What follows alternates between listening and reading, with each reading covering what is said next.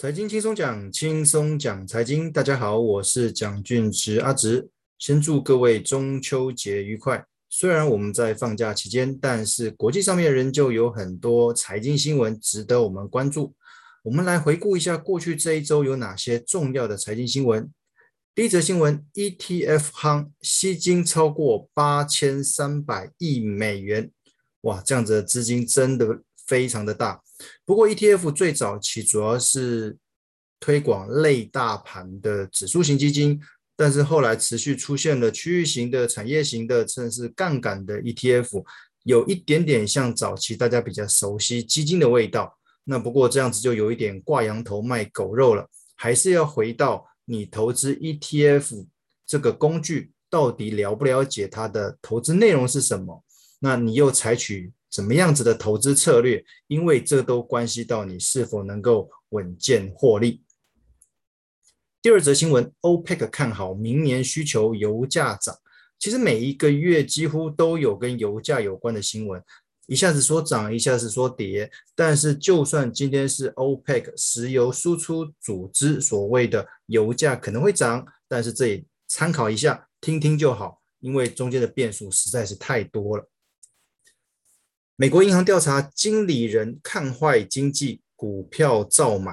哦，想的跟做的都不一样，因为他们会觉得疫情可能会持续延烧，所以对经济的前景不看好。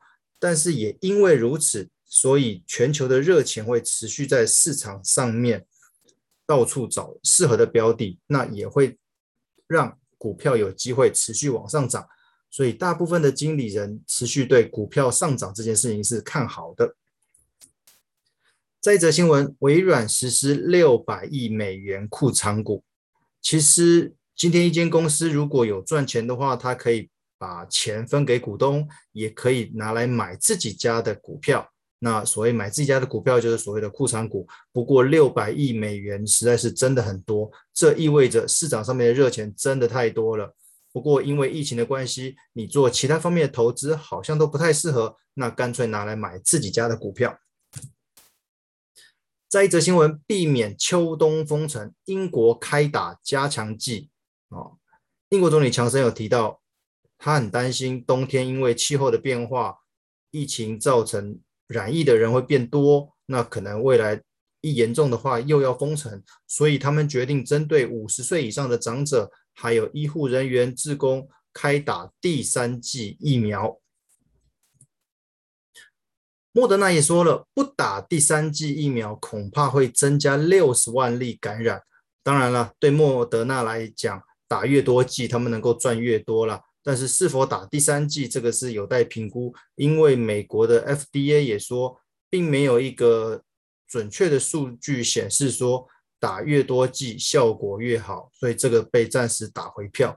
但是美国总统拜登却说，在九月二十号，他们准备了一亿剂，让民众来施打第三剂疫苗，加强用。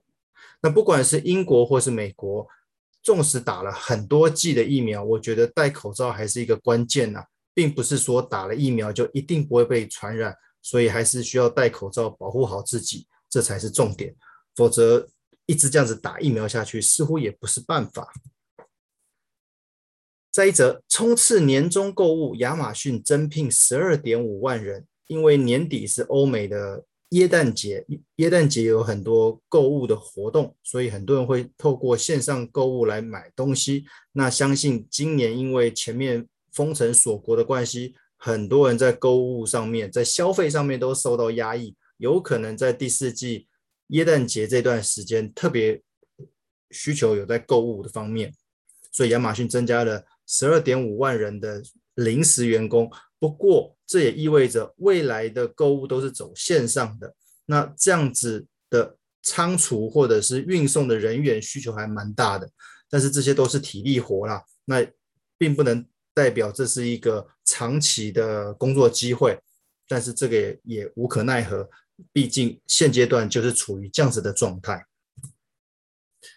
越南疫情冲击产线，Nike 鞋厂今年大减一点六亿双，哇，减少的那个鞋子还真多啊！因为 Nike 主要的产线就是在越南，越南的生产线的人力便宜许多，所以他们主要的产线都是在越南。不过因为疫情的关系，越南很多产线都被迫暂时停止供货哦，所以这个这次减的幅度会比较大一些。那有些鞋厂为了分散风险，也会把产线移到其他的国家，避免重压单一国家。因为疫情的关系，导致产线的那个供货不足。